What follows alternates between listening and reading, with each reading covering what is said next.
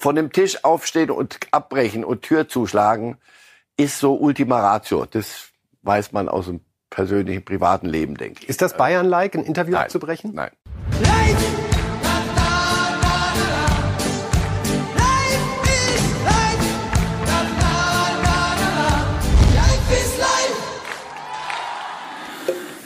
Soll ich äh, Didi und Lothar zitieren?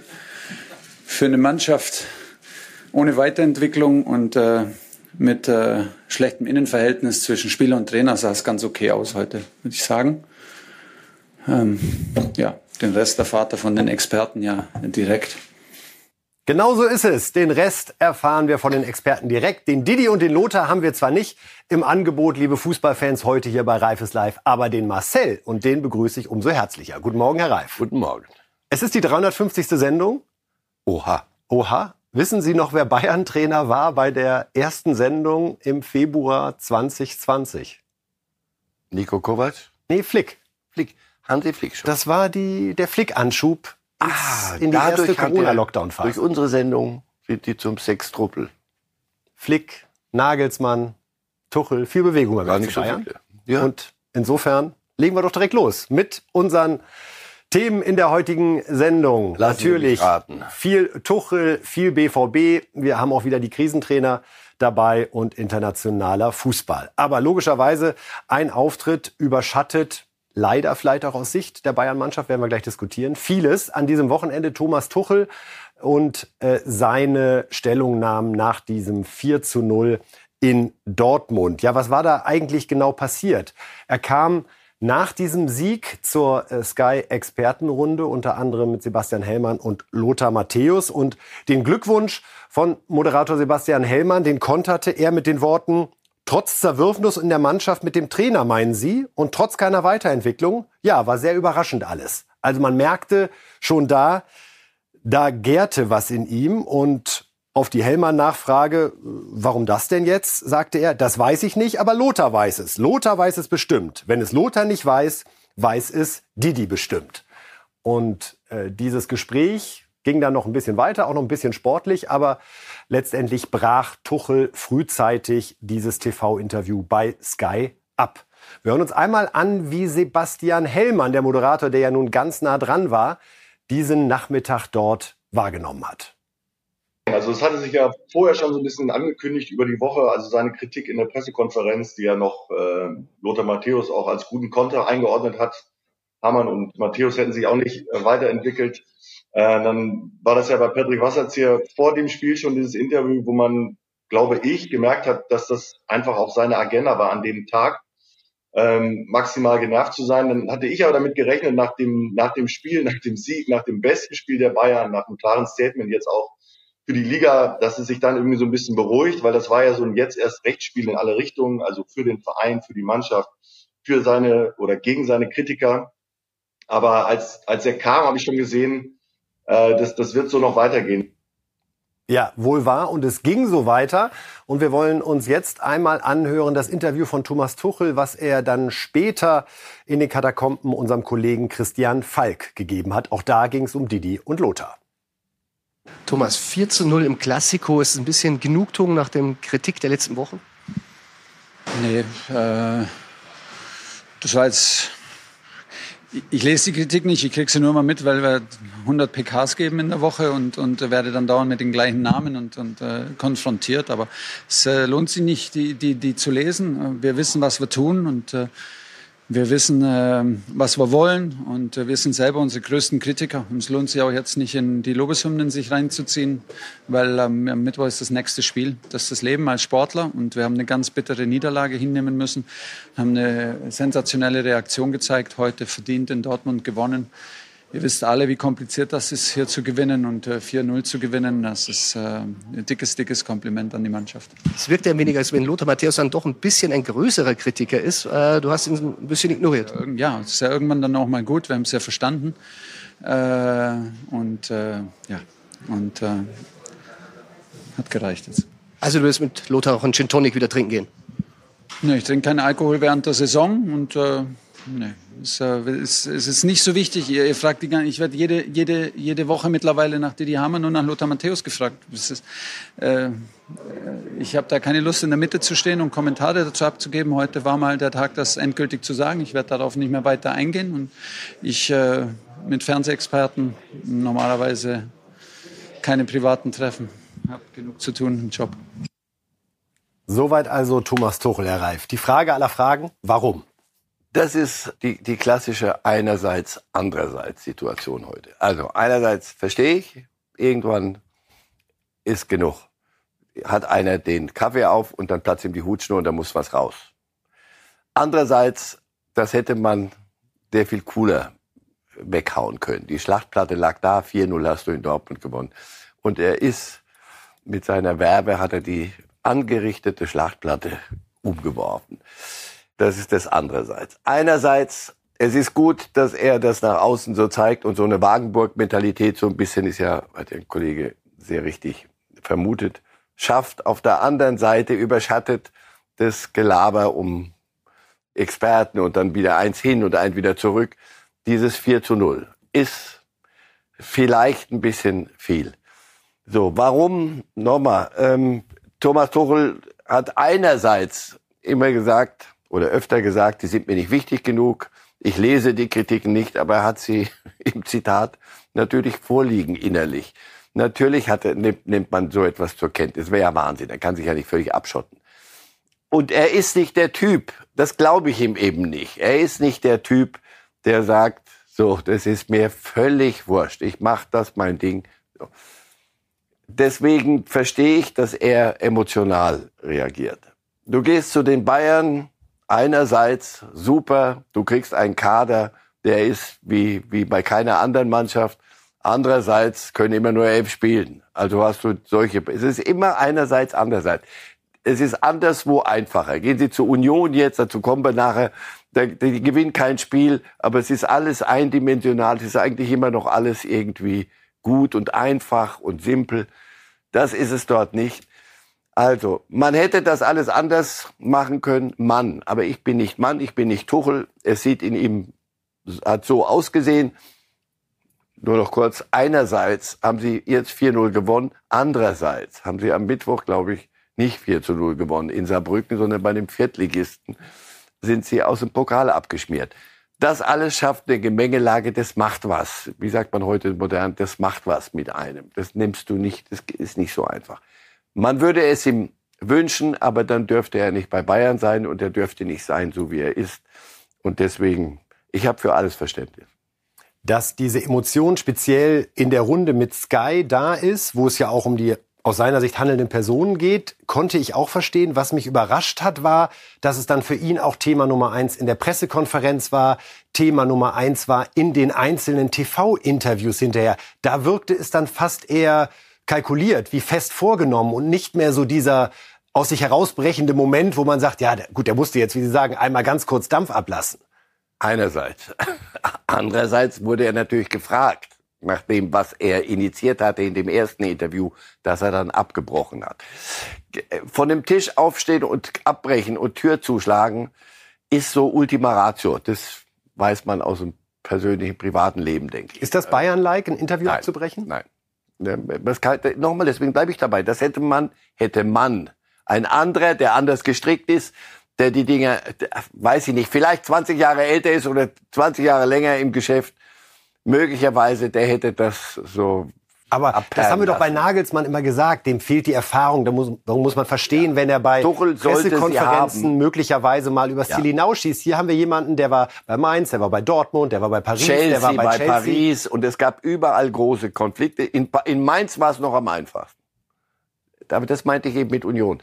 Das in Mainz sind solche, die, wären solche, die erstens wären nicht eine ganze Expertenschar, hätte nicht jedes Spiel zerlegt und jede Szene und jedes, es ist auch ein bisschen über, aus dem Ruder gelaufen, fand ich. Da hatte sich ein bisschen auch von der Seite, glaube ich, Hamann, Matthäus, was festgebissen, festgefahren. Und aus der, aus der Umdrehung kam man irgendwie nicht mehr raus. Dann kam von irgendwo anders, hier, glaube ich, Sport 1, äh, Zerwürfnis in, in der Mannschaft. Das meinte ich vorhin mit Kader. Einerseits. Zerwürfnis in der Mannschaft. Jeder, der nicht spielt, wenn der, äh, muss ja nicht Zerwürfnis sein, aber der, der happy darüber ist, dass er nicht spielt, hm, Also, dass Müller nicht der glücklichste Mensch ist, wenn er draußen auf der Bank sitzt. So, ist das dann aber schon Zerwürfnis und ist da ein Riss in der Mannschaft? Kann man das von außen so, so reininterpretieren? Ich weiß es nicht. Das sind Dinge, die, nochmal, die machen irgendwann was. Aber muss er da trotzdem nicht drüber stehen? Doch, müsste, nein, muss, müssen, müssen wir, sterben wir zwei. M müsste. Er, er müsste, er könnte, er dürfte, er sollte. In der Tat, zurück auf Null, das überschattet mir ein bisschen, und das ist kontraproduktiv, dieses 4 zu 0, diese, dieses, diese Reaktion der, der Mannschaft, diese Reaktion der Mannschaft überschattet das. Das mag bei dem einen oder anderen Spieler nicht so gut ankommen. Das will ich nicht ausschließen. Ich möchte noch einmal auf der Suche nach dem Warum die Süddeutsche äh, zitieren. Die schreibt, eigentlich ist Tuchel viel zu intelligent und zu erfahren, um ein kurzlebiges Vergeltungsmanöver für konstruktiv zu halten. Oder verfolgte er mit seinen Attacken eine taktische Absicht? Bloß welche? Wo liegt überhaupt das Problem? Wagenburg. Wir ist das vorstellbar, dass er es tatsächlich mit der Intention so offensiv platziert hat, um die Mannschaft noch näher an sich heranzuholen und zu sagen, passt auf, ich bin für euch da. Freunde der Sonne aber war mal ein Satz von Stefan Effenberg. Aber ihr seht, ich kriege hier ständig Feuer, würdet, können wir, lass uns das gemeinsam fahren und lass uns nicht reinreden, bei uns stimmt, stimmen die Dinge nicht. Also, erstens bin ich nicht in der Kabine. Ich kann nicht die Hand dafür ins Feuer legen, dass es nicht den einen oder anderen Spieler gibt, der sich wünschen würde, ein anderer Trainer wäre da. Punkt. Das kann ich nicht sagen. Auf der anderen Seite nochmal, ich glaube es nicht. Einerseits mag da irgendwann mal der Punkt gekommen sein, sehr nüchtern, sehr rational. Freunde, wenn wir mal wieder ein richtiges Ding abliefern, das muss jetzt sehr bald kommen nach dem Saarbrücken-Desaster, dann gibt's mal einmal eine richtige Fuhre zurück. Das mag rational so sein. Ich glaube, er ist äh, rhetorisch so gut. Er ist ein so schlauer Kerl, so kluger Kerl. Das alles hat ihm dann plötzlich nicht mehr geholfen, sondern da war Emotion. Ich glaube, der hat in diesem, in diesem Spagat zwischen Saarbrücken, wo es nichts zu erklären gibt, nicht viel. Also zumindest, ich habe nichts gehört, wo ich sagen könnte, ja, das macht Sinn, deswegen verliert ihr beim Viertligisten 2-1.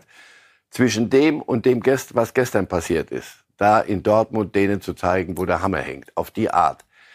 Dazwischen ist so viel, so viel ähm, Adrenalin, so viel Testosteron. Ich bin kein, nicht der Fachmann in diesen Dingen, aber ich kann es mir gut vorstellen. Deswegen, nein, ich glaube nicht, dass das kühle Bayern-Strategie, kühle Tuchel-Strategie war, sondern da mag der ein oder andere Ansatz drin gewesen sein. Hier ist einem richtig der Kaffee hochgegangen.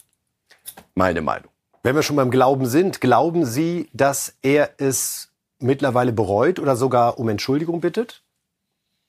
Na, ich glaube nicht, dass er sich entschuldigt. Er hat ja niemand beleidigt. Ich könnte sagen, der Abbruch des Interviews, das war, das war nicht, etwas, was ja, aber in meiner Rolle nicht entschuldigen, sondern dann, dann kannst du sagen, du, hey, das tut mir leid. Also entschuldigen würde ich mich, wenn ich eine Schuld auf mich, aber ich bin ja nicht schuldig geworden. Ähm, aber das könnte ich mir vorstellen, dass er heute sagt, ah, aber das passiert einem doch auch. Manchmal schreit man irgendwo rum und denkt hinterher, sag mal, das bist du aber doch gar nicht. Hör doch mal, warum machst du das denn? Ja, ja, weil ich konnte einfach nicht mehr. Ich konnte es einfach nicht mehr in Ruhe. Es könnte sein, dass er so denkt, ob er jetzt sagt, es wäre doch so, das war so wie in dem, in dem Falk-Interview, da war es doch eigentlich okay. Schau, irgendwann musste ich mal sagen, es reicht. Ich habe es doch jetzt verstanden. Ist, wir, wir haben nicht gut gespielt, wir haben mehrere Spiele, wir haben wirklich, das, so, einerseits gibt's ja auch Fakten oder andererseits, wie Sie wollen. Also das Spiel Galatasaray erste Halbzeit war nicht gut. Das Spiel gegen Darmstadt gewinnt so 8-0 die ersten 20 Minuten nicht gut. Wenn da nicht die Rausstellerei ist, siehst du plötzlich doof aus. So. Das Spiel in Saarbrücken ist, da kannst du überhaupt nichts zu sagen. Jetzt in Dortmund, da war die Mannschaft gefordert. So, das kann ihm auch nicht gefallen. Der zum Beispiel, ich könnte mir vorstellen, dass der Mannschaft sagt, Freunde, aber bitte nicht, das machen wir jetzt nicht öfter. Wir suchen uns nicht Spiele aus, die uns gefallen. Also der Rasen in Dortmund, fand, fand, den fandet ihr angemessener als den in Saarbrücken. Und das Wetter fandet ihr und was weiß ich. Lass uns bitte jetzt mal seriös Bayern-like nicht jedes Spiel feiern, aber gewinnen, Mund abputzen, nach Hause gehen und sagen, habt ihr noch Fragen? These, Uli Hoeneß hat das gefallen. Das war Uli Hoeneß-like. Aber was raus muss, muss raus. Früher war aber auch Uli Hoeneß kühler. Die Leute meinen ja immer, er wäre früher wilder gewesen. Früher waren die Bayern kühler. Früher hätten die sowas gemacht, wenn sie gerade ein anderes Thema bearbeiten wollten. Hätten sie uns diese Nummer vorgeführt und die Fetzen wären geflogen und wir wären da drauf gestürzt wie so kleine Hundchen aufs Bällchen und die hätten. Ist das aber möglicherweise auch ein Sie haben recht, die Bayern hatten gerade keinen Grund abzulenken. Ganz im Gegenteil. Auch das ist ja eine möglicherweise berechtigte Kritik zu sagen, dass die drei Tore von Kane etwas in den Hintergrund rücken ja. in der Analyse. Ja, das, nicht, das ist das, was, was ganz sicher nicht, nicht produktiv ist. Ist das aber auch etwas, was der Bayern-Führung, die zwar für bestimmte Kompetenzen steht, gerade im wirtschaftlichen Bereich mit äh, Dresden an der Spitze, aber auch einem Sportdirektor Freund, der, was ich auch verstehen kann, nach drei Monaten noch nicht solche Attacke-Momente setzt, dass das auch gerade fehlt und sich Tuchel möglicherweise sogar bemüßigt fühlt zu sagen, jetzt muss ich das auch noch machen, weil tut ja sonst keiner. Und den musste man jetzt mal ein Ende setzen mit ihrer ewigen Nörgelei. Wobei die spannende Frage ja ist, ob sie sich jetzt ändert. Können wir gleich nochmal erörtern. Also, ob Bayern-Trainer immer ausreichend in den letzten, sagen wir mal, zeitnah zurückgeguckt, geschützt worden sind gegen außen, das kann man in Frage stellen zuweilen. Du denkst, aktiv, also wenn sie angegriffen wurden und kritisiert wurden, dass da jemand kommt und sagt, so jetzt reicht's, jetzt lasst ihr uns mal in Ruhe arbeiten und dann gibt's mal von oben Bumm. Uli Hoeneß hat sich vielfach geäußert. Uli Hoeneß hat ja auch nicht geholfen in der letzten Zeit. Also Nagelsmann zu entlassen war ein Fehler und solche Dinge, das kann man auch anders verstehen. Auch das musste Tuchel die ganze Zeit nach außen wegmoderieren, die Geschichte. Da, da habe ich Hönes nicht gehört, der hinkommt und sagt, so habe ich das nicht gemeint. Und wer einer interpretiert das hier alles, da könnt ihr was erleben. Und dann hätten wir alle hätten gesagt, oh, wenn Uli sagt, wir können was erleben, dann machen wir mal ein bisschen langsam. Also der Schutz nach außen, hm, aktiv. Passiv, da gab's Thema Masraui, da gab's Thema des, da gab's Thema des und da gab's Thema jenes. Und Torel musste immer moderieren und immer quasseln und immer in noch eine Pressekonferenz und nicht Dreierkette, Viererkette, sondern nochmal jetzt wieder. Ja, die Frage verstehe ich und die Frage stelle ich mir manchmal auch. Werden, wird so ein Trainer bei den Bayern zuletzt ausreichend nach außen geschützt, ein großes Wort, aber äh, wird ihm da genug äh, Hilfe zuteil? Glauben Sie, dass Matthäus und Hamann Ihre Kritik überdenken? Nein, vielleicht fragen Sie sich, sag mal, vielleicht haben wir auch wirklich ein bisschen ständig auf ein Ding. Es ist die Aufgabe von, von Kritik, von Experten, die, die was von diesem Sport verstehen. Also das ist bei denen, denke ich, unstrittig. Ähm, nicht denke ich, das ist unstrittig, Punkt. Ähm, dass die darauf hinweisen, aber das war kein gutes Spiel. Und das deswegen und deswegen und deswegen. Was nach und, dem 1 zu 2 in Saarbrücken auch auf der Straße liegt. Auch wir ja, wollte haben da sagen, nicht Worte böse sein. Da brauche ich, da brauche, da brauche ich jetzt wieder Didi Hamann und Lothar Matthäus nicht für das Spiel. Das schaffe ich dann auch noch. Und damit muss ein Trainer leben können. Ja, das ist jetzt die andererseits-Geschichte. Er war möglicherweise zu, zu, wahrscheinlich zu dünnhäutig an, irgendwann mal an einer Stelle und hat nicht die dicke Haut gehabt, die, die das hätte besser moderieren lassen. Und die beiden anderen haben sich vielleicht ein bisschen sehr festgebissen an, an manchen Dingen. Und genauso ist der Schwerpunkt dieses Slots jetzt der Tuchel-Auftritt gewesen und nicht das 4 zu 0, Herr Reif. Trotzdem wollen wir auch darüber noch sprechen. Was hat Sie bei dieser Bayern-Leistung am Samstag am meisten positiv überrascht? Na, ehrlich gesagt, überrascht hat's mich nicht, weil vor dem Spiel heute, ich, heute, ich habe so einen Spaß an diesem einerseits, andererseits. Einer, aber es langweilt mich langsam. Wäre auch mal okay, wenn wir ja, nur ja, einerseits lang, machen. Wir hören jetzt auch gleich damit auf.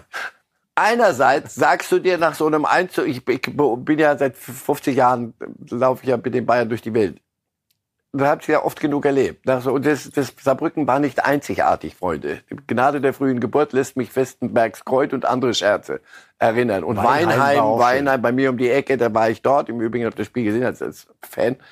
Nicht als Fan, als Fußballfan. Da war ich im ZDF bei Politik. So, wurscht. Jedenfalls, einerseits habe ich oft genug erlebt, dass sie Mist bauen und gerade danach wusste der nächste Gegner, gefragt, wurden dann immer die Trainer, aber jetzt sind die Bayern doch angeschlagen. Und jeder schlaue Trainer sagte, vielen Dank für den Hinweis und wenn Sie mir bitte helfen könnten am Wochenende, denn die kommen und haben so die Zähne so und das gibt richtig Aua. Einerseits. Andererseits waren sie so schlecht in Saarbrücken und so pomadig, dass ich dachte, die Dortmunder breite Brust, dachte ich, boah, das wird schwer. Also ein Unentschieden Könnte ich mir vorstellen. Aber ein Bayern-Sieg hätte ich keinen Zehner gewettet. Wirklich nicht. Das hat mich überrascht. Die Klarheit und die Wucht, das war schon, schon ziemlich. Zwei ziemlich Namen habe ich noch. Goretzka spielt deswegen so großartig, weil er neben sich einen Sechser hatte, der sich mehr auf die Defensive konzentriert. Das meine ich gar nicht. Nein, Holding Six. Jetzt kommt die Kimmich-Diskussion. Natürlich kannst du dich. Kimmich war nicht da und sie haben so ein Spiel abgeliefert. Und, und Leimer spielt das, was, er, was sich gehört. Und der, der holt, hält die, Aber so hält, von. hält die Holding Six. Und natürlich ist das eine Frage, die sich jetzt stellen wird. Aber da kommen wir wieder zurück zu einerseits, andererseits. Einerseits ist der Kader an vielen machen, Stellen gesagt. versprochen, mit dem Slot. Einerseits ist der Kader an manchen Stellen so dünn besetzt, dass sie sehr kreativ muss Tuchel da sein, Innenverteidiger, Außenverteidiger. Andererseits ist er leider zum Glück Bayernmäßig, so ist die Welt, so besetzt. Die erste Elf war ja auch eine Weltklasse-Elf. Da war ja gar kein Kompromiss Ja, drin. und das ist ja noch okay. Nicht okay ist, Anführungszeichen, dass da draußen Thomas Müller sitzt und dass, wenn alle gesund sind, der da sitzt und der da sitzt. Und jetzt die Frage ist, wen nimmst du denn raus auf der, auf der Sechserposition, wenn Kimmich am Mittwoch wieder da ist? Dann darfst du nicht zu den Bayern gehen, wenn dich das... Lässt der Kimmich denn spielen am Mittwoch? Oder vielleicht sogar rechts spielen? Ist die, hat dieses Spiel unbewusst möglicherweise die Diskussion befeuert, Kimmich rechts und Goretzka und Leimer in der Zentrale? wollen, wir, wollen wir nächste Woche darüber reden, nach dem Galatasaray-Spiel? Natürlich Am Freitag könnte schon. Natürlich könnte, ja, natürlich könnte das sein. Natürlich könnte das sein, dass man sagt, pass auf, ich brauche die Holding Six. Ihr habt gesehen, wie stabil das ist. Das ist ja nicht eine, eine ethisch-moralische, irgendwie Haltungsnotendiskussion, sondern da hat ein Trainer eine Idee von Fußball und er hat die Figuren dazu und dann muss er sich durchsetzen. Und natürlich werden wir das beobachten. Und natürlich ist Kimmich auf rechts, wenn da draußen Vakanzen sind, möglicherweise nicht verkehrt. Und aktueller Stand beim Das Kane doch nicht wahr sein Rechner. Wir wären jetzt bei 51 Lief doch bisher so gut. Bei 51. Eine, bitte nur eine Einerseits-Antwort. Knackt er den Lewandowski-Rekord? Tatsächlich? Ich nähere mich Ihrer These an. Ja, aber das ist schon. Haben Sie gesehen, wie, wie der die Tore macht? Den muss ja gucken, wie. Und nochmal, das ist jetzt nicht, wenn er sie in Saarbrücken so macht, bei allem Respekt, aber da hat er sie nicht gemacht, weil er gar nicht gespielt spielen. hat. Aber so wie der auf Den, ein Satz dazu noch, muss ich einmal rein. Das hat Tuchel schon verbockt. Verbockt, der sagt, pass auf, steht 1-1, wir haben gleich Verlängerung. Weißt du was, dann bringe ich ihn Kane, dann gewinnen wir das Ding hier 6-1 am Ende in der Verlängerung. Und dann machen diese halt dieser Brücke sich aber nicht dran. Das ist ja immer das Problem, dass ein Gegner da ist. Und die machen das 2-1. Nein, so wie der auf den Torwart zuläuft, jetzt können wir uns langsam den Dortmundern zuwenden. Perfekt. Und der Kobel ist 2,50 Meter groß, ist so ein, so ein Hirte. Und er läuft zweimal auf den zu, völlig, und um ihn rum Abwehrspieler. Und er guckt den an und sagt, "Hm, du springst jetzt dahin und ich mache ihn da rein. Und das macht er zweimal mit einer Eiseskälte und Ruhe. Boah, also irre, irre. Das sind keine spektakulären Tore, aber sie sind für mich in, gerade in dieser, in dieser Eiseskälte wirklich herausragend. Nicht auszudenken, wie die Bayern in der vergangenen Saison mit so einem Neuner gespielt hätten. Aber das vielleicht an einem anderen Tag in dieser Sendung. Jetzt sind wir nämlich beim BVB, der diese 0 zu 4 Klatsche kassiert hat.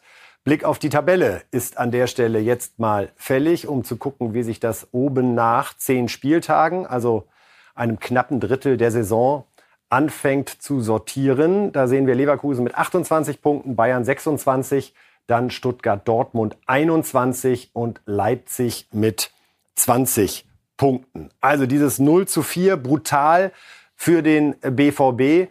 Und äh, wir hören dem Trainer zu, Edin Terzic, nach dieser Blamage.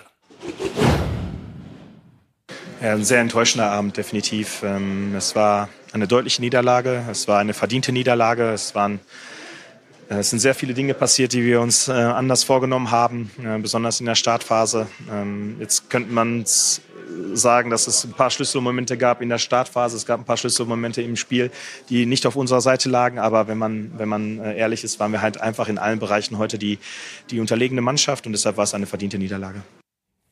Daran gibt es nichts zu zweifeln. Da gibt es auch kein andererseits, Herr Reif, in dem Fall. Ähm, Doch, Felix Magath hat das doch hier völlig anders gesehen am Sonntag, habe ich gehört. Er hat die Dortmunder Leistung. Ja, der sagte, die waren die bessere Mannschaft. Ja, gut. Es ist ja ein freies Land.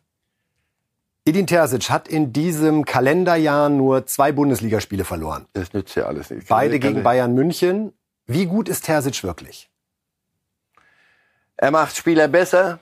Er bringt eine Struktur rein. Sie, sie spielen jetzt weniger sexy zuweilen und, oder das ist die Idee. Lass uns doch mal ein bisschen kühler werden, Mentalitätsthemen weglassen.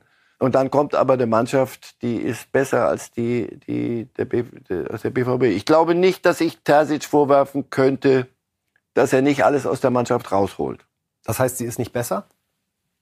Sie ist, wenn die Bayern mit Kapelle antreten so und dann die richtige die Tuba rausholen, hat Dortmund keine Chance. Was sagt diese unfassbare Statistik, wie ich finde, dass von den letzten elf Spielen zwischen diesen beiden Mannschaften Bayern München zehnmal gewonnen hat. Einmal gab es ein Unentschieden. Aber was für eine Dominanz dafür, dass man immer, ehrlich gesagt, es so wahrnimmt, als wären Bayern und Dortmund die beiden Mannschaften, die sich halbwegs zumindest auf Augenhöhe in der Bundesliga begegnen. Klar, finanziell ist Bayern noch mal eine andere Nummer, aber Dortmund so äußert weit.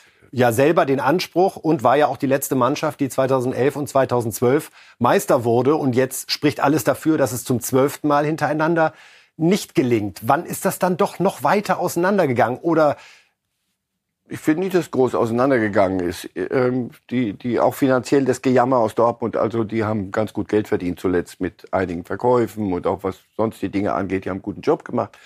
So weit sind sie nicht entfernt. Also an, am Geld allein riecht, äh, liegt's nicht. Natürlich gehen die nicht Kane kaufen, aber Bayern kann sich Kane kaufen. Natürlich ist Bayern vom Kader. Letztes Jahr hatten sie keinen Kane. Ja. Und trotzdem Meister. Ja, und deswegen war das ja alles so irgendwie auf Augenhöhe. Da erzählt man immer, das sind die anderen Spiele, nicht die gegeneinander. Wenn, wenn das nur wie früher beim Eishockey, DDR-Meisterschaft, spielt immer nur Dynamo Eiswasser gegen Dynamo Ostberlin. Die macht 20 Spiele. Und daraus entstand dann irgendwann mal. Wenn es das wäre, dann könnten wir, könnten wir das anders sehen. Die Bayern haben viel liegen lassen letzte Saison. Die Dortmunder haben alles aufgehoben bis zum Schluss nicht. Den letzten Krümel, den haben sie nicht, nicht gepackt. Das gestern war eine, vorgestern, eine Machtdemonstration. Bayern hat gezeigt, schau mal, wir spielen, und da war nicht mehr, also Pavlovic kommt rein, das ist ein begabter junger Mann, aber das ist noch, das ist nicht ein Weltmeister, der da reinkommt. Also sie waren auf dem Zahnfleisch, personell, aber die, die, die da auf den Platz kamen, diese erste Elf mit Manschette, mit Fingern und was weiß ich, was da alles drin war, die kamen und haben denen gezeigt, dass sie besser sind. Es liegt einfach daran, sie sind besser besetzt und wenn sie das bringen, was, was sie können und die Dortmunder nicht über sich hinauswachsen, dann, das müssten sie über sich hinauswachsen, über das, was sie drin haben, werden die Bayern die Spiele gewinnen. 4-0 ist zu viel, denn das macht viel kaputt in Dortmund. Das macht, das macht ihnen das nochmal klarer. Hat Edin Terzic kam ja so ein bisschen mit dem Ruf des wie sagen, Wunderjungen, neuer Nagelsmann, ganz jung, weil er war einmal schon eingesprungen, hatte die Mannschaft noch zum DFB-Pokalsieg und der Champions League-Qualifikation geführt. Und als es dann im letzten Jahr diesen Wechsel gab zu Terzic, atmeten viele auf und sagten so, jetzt wird alles gut. Hat diese verlorene Meisterschaft in allerletzter Sekunde durch ein Unentschieden zu Hause gegen Mainz, man hatte es ja selbst in der Hand, es waren nicht die Bayern, die Meister wurden, sondern Dortmund, äh, das die Meisterschaft verspielt hat. Hat das möglicherweise doch mehr kaputt gemacht im Kopf? Ja, weil nochmal, sie sind ja nicht dämlich. Sie wissen ja, alles, was ich eben hier so, so klugscheißerisch erklärt habe, wissen die ja selber. Wenn die Bayern alles bringen, was sie können, wird kaum zu machen sein. Wenn sie mal nicht alles bringen, was sie können, dann müssen wir da sein. Letzte Saison waren sie doch da. Bis zur letzten Sekunde fast. Nur das letzte Ding haben sie nicht aufgehoben. Und das ist mit dem Namen Terzic natürlich auch verbunden. Und, und diese, Meist, diese nicht gewonnene Meisterschaft. Nein, diese verlorene Meisterschaft. Sie haben sie verloren. Nicht Bayern hat sie gewonnen. Die Bayern wissen bis heute nicht, wie das am Ende rausgegangen ist. Sie haben sie verloren. Und das ist natürlich, ist das eine Loser-Story. Und die tut weh. Und daraus haben sie aber Schlüsse gezogen und das hat er gut gemacht. Sie haben es doch gut gemacht. Sie haben mir das Kalenderjahr vorerzählt eben. Lassen Sie das, die Bayern-Spiele weg, dann stehen wir hier auf den Stühlen. Die kannst du aber nicht weglassen. Und nicht einerseits, andererseits, sondern wenn es dann ums Richtige wieder ging, gestern, vom Samstag ging es wieder mal um was. Und zwar richtig. Denn das war schon richtungsweisend. Auch so wie es jetzt gelaufen ist, ist es am Ende im Nachhinein noch richtungsweisender, weil daran werden sie richtig kauen an dem 4-0. Da ist keiner mehr jetzt dort, der vollmundig sagt, wir treten hier an, um Meister zu werden. Das könnt ihr nicht ernst meinen, Freunde. Das glaube ich euch jetzt nicht mehr. Sie haben vieles gut gemacht. Terzic auch vieles gut gemacht. Auch diesen Paradigmenwechsel, großes Wort, bin selber beeindruckt. Paradigmenwechsel von sexy zu pragmatisch und lass uns doch gewinnen, auch wenn es nicht immer toll aussieht. Alles richtig, alles gut. Bravo auf der Habenseite. Bayern kam 4-0. Danke, bitte. Alles wie immer am Ende. Here we go. Die Zugänge, Herr Reif. Benzibaini kam im Sommer, Sabitzer kam im Sommer, äh, Füllkrug kam im Sommer, Metscher äh, ja. aus Wolfsburg, Adeyemi im letzten Sommer auch für etwa 30 Millionen verpflichtet. Sind das Spieler, die Dortmund besser machen? Nein, noch nicht. Wen hätte man kaufen müssen? Was für ein Kompass Man hätte da? Haaland nicht gehen lassen dürfen und Bellingham nicht gehen Gut, lassen Da wissen dürfen. wir beide, das war nicht Bringen Sie mir. Haaland und Bellingham noch mal da rein. Gut, aber wenn sie weg sind, das Geld liegt auf dem Tisch. Sind das Einkäufe, wo man die sagt, nicht funktioniert haben bisher. Ein Matcher siehst du dann, was der kann, denk, immer wieder mal, denkst du, boah, super, dann siehst du ihn wieder gar nicht. Sabitzer Verletzungen, es kommt auch Pech dazu, aber das ist ja im Leben so. Wenn es kein Glück, dann kommt auch manchmal nur ein bisschen Pech dazu. Nein, die Frage, Sie, sind die, Sie haben sie gut eingekauft. Im Moment, wenn du dir ein Zeugnis abgeben musst, vier Minus. ist noch Geld da, um zu reagieren? Sie haben ja schon Anfang der Saison gesagt, was Ihnen besonders fehlt, ist das spielerisch kreative Element im Mittelfeld, um zum Beispiel auch Das jemanden, wussten Sie doch, aber warum, warum haben Sie es nicht geändert? Warum haben Sie, sind Sie da nicht auf die Jagd Das frage ich den Experten. Nein, wir fragen das. Und der fragt, gibt die Frage weiter an Sebastian Kehl und andere. Doch. Was erhoffen Sie sich, oder was erwarten, erhoffen ist falsch, was erwarten Sie von Dortmund jetzt nach so einer 0 zu 4 Niederlage? Muss das in der Analyse jetzt grundsätzlicher werden, als zu sagen, na, gegen Bayern kann man schon mal verlieren? Gegen Bayern kann man schon mal, wenn, wenn Sie das machen, dann, weiß ich, dann, dann sind Sie glücklich mit sich. Dann ist ja okay. Aber Und ich dann, weiß nicht, ob es so ist, um Gottes Willen. Ich Nein, das nicht dann musst du auf die Tabelle gucken. Dann musst du sagen, pass auf, Leute, dann ein für alle Mal, wir werden nicht mehr Meister und wenn, werden wir euch alle überraschen. Wir reden nicht mehr drüber, ihr könnt uns 20 Mal fragen. Für uns geht es um Platz 1 bis 4. Zwei bis vier. Champions League, Qualifikation. Äh, so, Entschuldigung, ja. Wenn man sich von der Meisterschaft Korrekt, verabschiedet, kann man vier. Eine der vier, vier Plätze für die Champions League. Ich sage Ihnen, was ich erwarte. Ich erwarte am Mitt und das gucke ich mir an. Am Di Dienstag, Dienstag. Dienstag. Ich gucke mir das am Dienstagabend sehr interessiert an, von A bis Z gegen Newcastle. gegen Newcastle. Denn nochmal bei aller Kritik, in Newcastle haben sie gewonnen. Da habe ich, würde ich jede Wette verloren haben. Jede, die sie wollen. Und zwar beträchtlich. Ich wette nicht so gern, aber da hätte ich beträchtlich zugegriffen. Das haben sie gewonnen. Respekt. Da kommen die Bayern. Möglicherweise fanden sie sich besser, als sie waren nach dem Newcastle. Jetzt müssen sie zeigen, dass sie so schlecht nicht sind. Wenn du Newcastle jetzt packst, hast du eine Chance in dieser idiotischen Todesgruppe, so beze idiotisch bezeichnet, Todesgruppe, Weihnachten zu überleben. Wenn sie das schaffen, sehe ich die Dinge wieder anders. Das kann aber auch richtig schiefgehen. Jetzt nochmal. Wenn sie jetzt die Trauerarbeit nicht sehr schnell erledigen, kann das richtig nach hinten losgehen. Aber es ist auch eine Riesenchance. Und da können sie sich am Branchenprimus orientieren. Verhau gegen Saarbrücken und verhau dann Dortmund. Und im Sinne des Fußballs würden wir uns das sehr wünschen, dass Dortmund Ja. Newcastle United morgen aus dem Stadion fegt, wo die Fans am Samstag, auch das hat man in Dortmund lange nicht mehr gesehen, frühzeitig das Stadion in Scharen verlassen haben. Wir kommen nachher noch zu den Tipps und äh, lassen wir uns überraschen. Jetzt der Trainermix, denn äh, zwei Namen, an denen kommen wir derzeit nicht vorbei, Baumgart und Fischer und Bo Svensson ist noch dazugekommen, denn der Mainzer ist ja in der vergangenen Wochen zurückgetreten und wir können uns noch mal äh, ein paar Szenen aus seinem sehr emotionalen Abschiedsvideo anschauen. Bo Svensson. Jetzt ist der Tag gekommen. Leider natürlich, aber ist halt so im Fußball.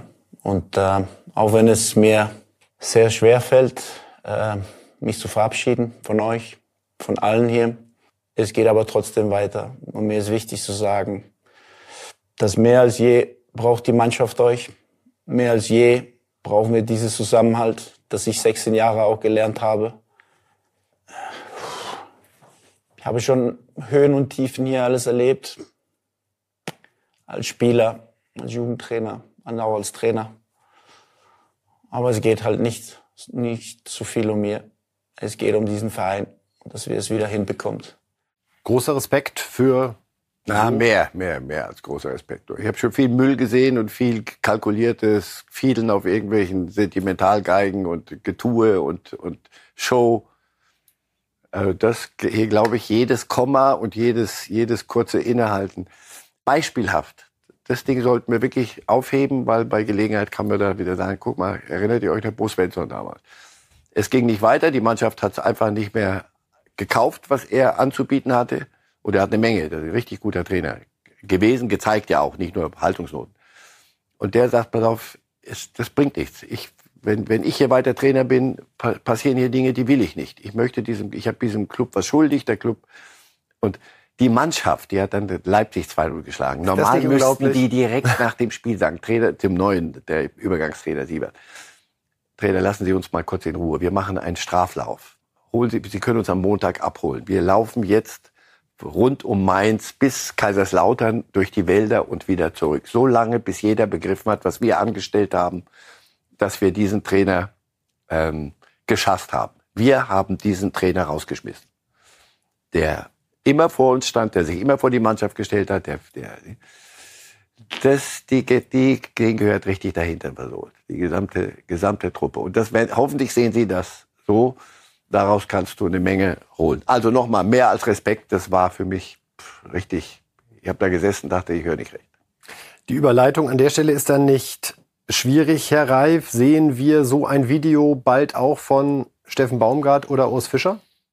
Jeder Club ist anders, ist banal, jede Situation ist anders. Nochmal, die entscheidende Frage ist, wenn ein Trainer sagt, pass auf, ich habe das und das zu bieten und ich werde mich nicht ändern, weil sonst bin ich nicht mehr authentisch und da geht sowieso alles den Bach runter. Ich bleibe Urs Fischer, ich bleibe Steffen Baumgart, ich habe das und das zu bieten, ich verlange das und das. Mit dem, was ich zu bieten habe, kann ich das, was ich verlange, von dieser Mannschaft nicht mehr rausholen. Die wollen nicht mehr. Oder die können nicht mehr, die haben es zu oft gehört, die reagieren auf das, was wie ich, wie ich da rangehe, nicht. Und dann muss, muss ein anderer kommen. Und dann geht's darum, hast du selber die Größe, erkennst du das, brauchst du Hilfe von außen, im Club jemand mit Anstand auseinandergehen. Das ist doch, das muss doch, muss, muss doch dann nicht in einem Knall enden. Es muss nicht immer so sein wie bei, wie bei Bo Svensson. Aber es geht doch auch, pass auf, die Reise ist zu Ende. Also würde ich bei beiden verstehen. In Köln, und da gibt es einen Kader, der nicht gut genug ist, offensichtlich ganz einfach nicht gut genug. Da wurden Dinge auch von der Vereinsführung so, so, so aufge, aufgegleist, Verkäufe nicht nachgekauft, das hat nicht funktioniert, nicht gut genug. Bei, bei Union tausend andere Gründe. Wurscht. Die, es ist nun mal so, jeder hat sein, sein Ding mit dazu beigetragen. Urs Fischer ist auch an der Kaderplanung beteiligt gewesen. Das soll mir niemand erzählen. Und das wird er auch nicht. Bei Urs Fischer sehe ich es noch am ehesten. Dass er sagt, Leute, ich, ich bin diesem Verein was schuldig. Und deshalb mache ich den Weg frei. Das kann ich mir gut vorstellen. Weil irgendwann mal nochmal der Zeitler diese ganzen Bekundungen und wir gehen diesen Weg gemeinsam. Ja, das kannst du ja machen, aber dann musst du sagen, wir gehen den Weg in die zweite Liga gemeinsam. Denn das, was Union im Moment spielt, heißt zweite Liga. Wir hören uns Urs Fischer einmal an, wie er aufgetreten ist jetzt nach dieser Niederlage gegen Eintracht Frankfurt. Und er hat sich sehr gefreut über die Unterstützung, die ihm von den Fans an der Altförsterei zuteil wurde. Das ist äh, großartig, aber es besch beschreibt ja auch ein bisschen äh, diesen äh, Zusammenhalt von Un Union. Äh, der wird äh, nicht nur erzählt, sondern auch äh, gelebt. Natürlich äh, äh, toll, wenn man äh, in einer solch äh, doch wirklich schwierigen äh, Situation äh, diese äh, Unter Unterstützung äh, spürt. Äh. Sie haben es gerade angeschnitten, Herr Reif. Das ist ja so die Frage, die da drüber steht. Lieber absteigen mit Urs Fischer, als sich zu trennen. Können Sie sich vorstellen, dass ein Verein das so durchzieht? Freiburg hat es auch schon getan. Man kann einen Abstieg durchaus mit demselben Trainer gestalten, um dann wieder am Wiederaufstieg zu arbeiten. Nun ist die Niederlagenserie gerade so erdrückend. Wir sind bei zwölf Pflichtspielpleiten hintereinander. Wir haben neulich in der Sendung darüber gesprochen. Nach zwei Spieltagen war Union Erster mit sechs Punkten. Seitdem haben sie jedes Spiel verloren. Sie haben in der Champions League jedes Spiel verloren. Sie sind im DFB-Pokal rausgeflogen. Das ist ja auch ohne Vergleich im deutschen Fußball. Ja, und um was würde es denn dann gehen? Also nochmal, ich bin ja äh, großer Romantiker und ich bin ein riesen Urs Fischer-Fan, damit das ganz für ihn nie einen Hehl draus gemacht. Kenne aus der Schweiz noch ein riesen Fan von ihm. Aber worüber reden wir jetzt hier? Wir reden, über, sich, ist die wir Gefahr, reden über Profifußball. Ist die Gefahr aber, Herr Reif, dass sich vielleicht auch die Fans und der Verein ein bisschen gefällt in der Rolle zu sagen, Ja. bei uns fliegt Na, das ein ist nicht die Trainer Gefahr, raus? wenn die entscheiden das für sich. Wenn die das für sich entscheiden, das ist okay, das machen wir so. Aber nochmal, da sind, das ist nicht in, ein geradlinig. Sie haben einen Kader jetzt zusammengestellt mit, mit großen Namen auf Champions League gepolt. Da habe ich doch schon gesagt, Leute, da seid ihr sicher, dass das der Unionweg ist. Wenn es das ist, was Sie wollen, wir gehen mit Urs Fischer runter gutes und wir Recht. gehen wieder hoch wie mit Streich.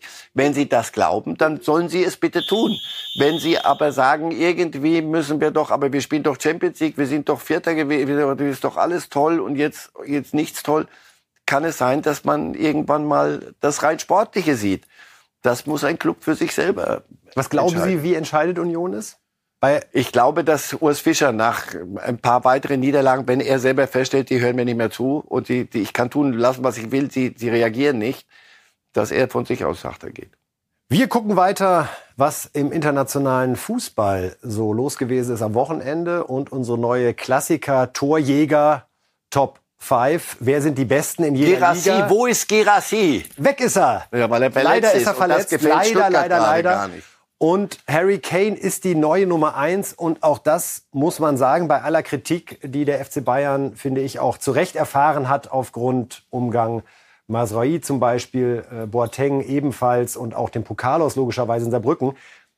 Die Erkenntnis, wir brauchen einen Neuner und der darf auch was kosten, die war richtig und wird hier auch bestätigt, wenn man sieht, der Beste in Europa ist gerade Harry Kane mit 15 Toren. In der Premier League ist es Haaland mit 11.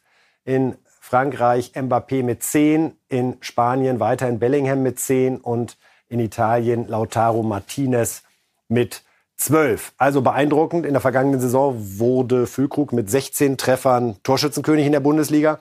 Das wir wird dieses Jahr gerade- nicht reichen. es, wird, es könnte knapp nicht reichen. So, was ist in Spanien passiert?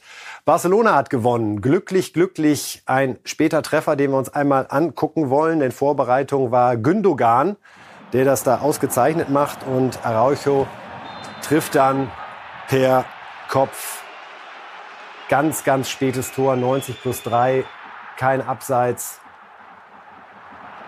Und Barca feiert. Gündogan immer mal wieder, man merkt es wirklich, ja, die entscheidenden Momente, die von ihm ausgehen. Mehr noch, er redet. Er redet auch und zwar sagt kluge Dinge. Sagt, das gefällt mir nicht, wie wir spielen, das, das, das bin auch ich nicht, das müssen wir besser machen. Da nach der Niederlage zu Hause gegen, gegen Real. Das gefällt mir. Der ist, der ist ein anderer Gündogan. Wir gucken kurz auf die Tabelle in Spanien, reiben uns dabei gewohnt die Augen, denn Real oder Barca, nein, Hauptsache Girona. Ja, die sind, die Herr Reif, 31 Punkte, Girona auf 1, dahinter Real mit 29, die äh, nur 0 zu 0 gespielt haben an diesem Wochenende und Barca mit 27. Wann fangen wir an zu sagen, na, wer weiß? Nee, ne? Aber die, wenn Sie zurzeit Spaß haben wollen an Zirkus, also richtig Irrsinn, müssen Sie sich irgendwo, der Sohn, glaube ich, macht das, die, die, die Girona-Spieler angucken. 0-2, 1-2 zurückliegen, dann gewinnen die 4-2, liegen mal 0-3 zurück, 5-3 gewonnen. Äh, Die machen sich einen Spaß daraus. Warum? Weil sie wissen natürlich, dass äh, hinten dran kommt, äh, die, die Mammuts, da haben wir keine Chance. Aber lasst uns so lange hier Quatsch machen, solange es geht. Wirklich überragend, ein, ein Heidenspaß, was die da treiben. In äh, England hat äh, Liverpool bei Luton Town nur 1 zu 1 gespielt. Luis Diaz war es, 90 plus 5 Herr Reif, der das Unentschieden noch gerettet hat. Und wir hören Jürgen Klopp zu, was er nach diesem Rückschlag im Meisterkampf zu sagen hatte. Ein seltsames Spiel. Seltsames Gefühl nach diesem Spiel. Ich denke, wir hätten gewinnen müssen, aber ich denke, das Unentschieden ist das verdiente Ergebnis. Und wir hätten auch verlieren können. So ist das eben. Wir hätten ein oder zwei Tore mehr schießen müssen und wir hätten Chancen kreieren müssen. Aber in erster Linie war es absolut in Ordnung von uns.